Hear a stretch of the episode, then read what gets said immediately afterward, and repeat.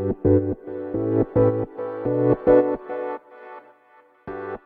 はようございます。なつきです。と今日はね自分の感覚を磨く方法っていうことについてねお話していこうと思います。でこれはね先日えーと、相談に来てくださった方のお話なんだけどもまあその方はねこれまでいろんな方のコンサルとか講座を受けてまあどれもピンとこないっていう感じだったんですよね。で、まあ、その状態が1年半から2年ぐらいだったかな。そうでなんかどれもピンとこないしまああの言ったらそのぐっちゃぐちゃだったんですよ。講座とかもご自身でされてるんだけどその内容というかコンセプトがちょっとぼやけていてまあそれでもね受講者さんもまあそんなたくさんではないけど、まあ、いらっしゃるしそう紹介とかいただけるで実績もすごいお持ちなんですよ。そうだから本当にコンセプトとかそのどういう講座を作っていいかってそこがわからないだけっていう感じなんですよね。でやっぱりなんかこういう方がすっごい多いなっていうのを感じていてで、まあ、もちろんその自分のことはねわからないからその自分で決められないとかねまあそういうのももちろんあるんだけどもやっぱり間違った情報を入れている場合もある。でまあそうやっていろんな人の言うことを聞いてる中でちょっと分からなくなってきちゃったっていうのもあるのかなっていうのも感じました。で一番良くないなって思ったのはまあなんかそれでまあ私今その電子書籍から販売につなげるまでのサポートっていうのをしてるんですよね。半年とか、まあ、1年とかかけてコンテンツ作ってもう販売までしっかり動線を作るっていうところ例えば電子書籍出版しましただけで終わっちゃう人多いんだけどそうえーと、それより後の結局それを生かしてどうビジネスにつなげるかっていうところまでのサポートをしているからその深い話にもなったんだけどもその今受けてる中でなんかプロモーションだけのサポートみたいなのねあの受けてる方がいるんですって。なんかその LP を作ってくれて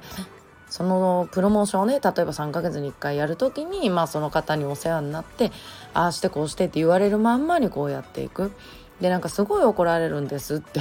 言うから「えなんで怒られるの?」って言ったらなんかそのこうしないとああしないとみたいな感じでこうしなきゃダメだよみたいな感じとかそんなんだったかなまあとにかくなんかその怒られるって結構言われてたんですよ。でなんか本当やりたくないんだけどって言うからもうそれはねもう今すぐやめてってあのそれだけはね私あんまり人の講座特に否定はしないけどもそのそれをね10月にやらなきゃいけなくてもうそれがすごい嫌でって言うからなんで嫌な思いしてまでやるのっていうことをお伝えしたんですよね。で私が反対した理由っていうのはまあその相手方のねそのプロモーションのサポートがどうのっていうよりかはその自分が嫌だ嫌だ嫌だと思ってやるから多分成果も出てないかまあ思ったようには絶対出てないんですよ。そうだって思い通りになってたらその今まで何回かそれを受けてる中で絶対嫌ななんて感情出てこないからね。そうっていうのとまあ自分が本当に苦手で向いてないことをやるほどまあ無駄なことってないじゃないですか。だってまあ今言ったのと似たような感じだけどその何思いが乗らないから売れないわけじゃない？でなんかそこに無駄な努力する必要ってないですよね。うん自分が楽しくできるとかねから売れるなんかいやいややってる人って多分見てる方もわかるからそう売れないんですよ。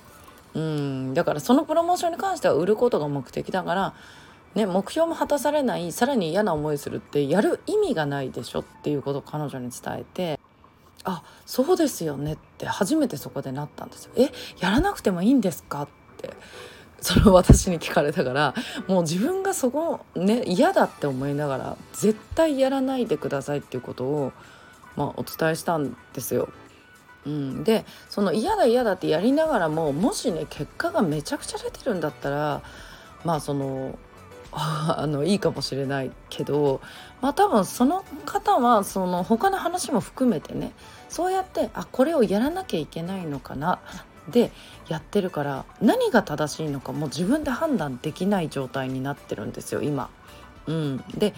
そのビジネスのやり方ってもちろんそのこういうふうにやったらね売り上げが上がるよみたいなこのなんかステップというかさそういうのがあるからまあそれはね絶対大事なんだけどもそうその中でもじゃあ自分は例えばさインスタで戦うか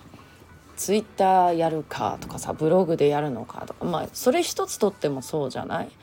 うん、でなんかそういうので嫌だ嫌だと思いながらやってると自分の感覚鈍ってきちゃってほんとね何にも判断できなくなっちゃう。言われたものをただこの人がこうやって言うからやるみたいな感じになるんですよ。でそれが結構受講生さんにもそういうのが出ていた。その人の話を聞いた時にね。そう。だからまあまずねご自身のそこの、えーとまあ、感覚をね鈍らせないように、まあ、もう無駄なこととかそういうことを一つ一つ本当に必要なことなのかっていうのをまず向き合いながらやっていくっていうところからですよね。うん、で自分がそれをちゃんとね、そういう感覚ちゃんと分かるようになって受講生さんにじゃあどういう講座をやっていく。だからその講座でもいろんなことをまあこう提供していってそうあの知識を全部ね与えたらいいみたいな感じになってたんだけどもでもまあそれもやっぱり整えないと結局なんかいろんな知識をあの与えるものの結局何も得られてない状態になってるからまあそこを整えていこうっていうあのお話をさせてもらったんですよね。そう。だからなんかこの自分の何て言うんだろうな感覚自分がこうしたいっていうビジネスのこういう道を進んでいきたいっていうところからねうん外れていくとその感覚って絶対鈍っていくから、うん、やっぱり人に言われたからやるっていう理由で行動するのは絶対に良くない。自分が納得してそう、えっと、これが必要だと思ったからやる、うん、じゃないと本当にあの感覚鈍って自分じゃ何でもできなくなるし、まあ、そうなるとそういう感覚が鈍るとやっぱビジネスできないんですよね自分で、うん、もう人のサポートに回るか一生その人にサポートし続けてもらうか、うんうん、っていう感じ、うん、になっちゃうからね。だからその辺をなんかこう忘れずに自分の感覚をね磨いていくっていうことも意識するのがすっごい大事かなと思って今日ねこのお話をシェアさせていただきました。ということでねもうね10月ですね。うん。今年もあと3ヶ月。ね全力で頑張っていかなきゃなって感じです。ちょっと甘噛みしちゃった。それでは皆さん今日も素敵な一日をお過ごしください。またお会いしましょう。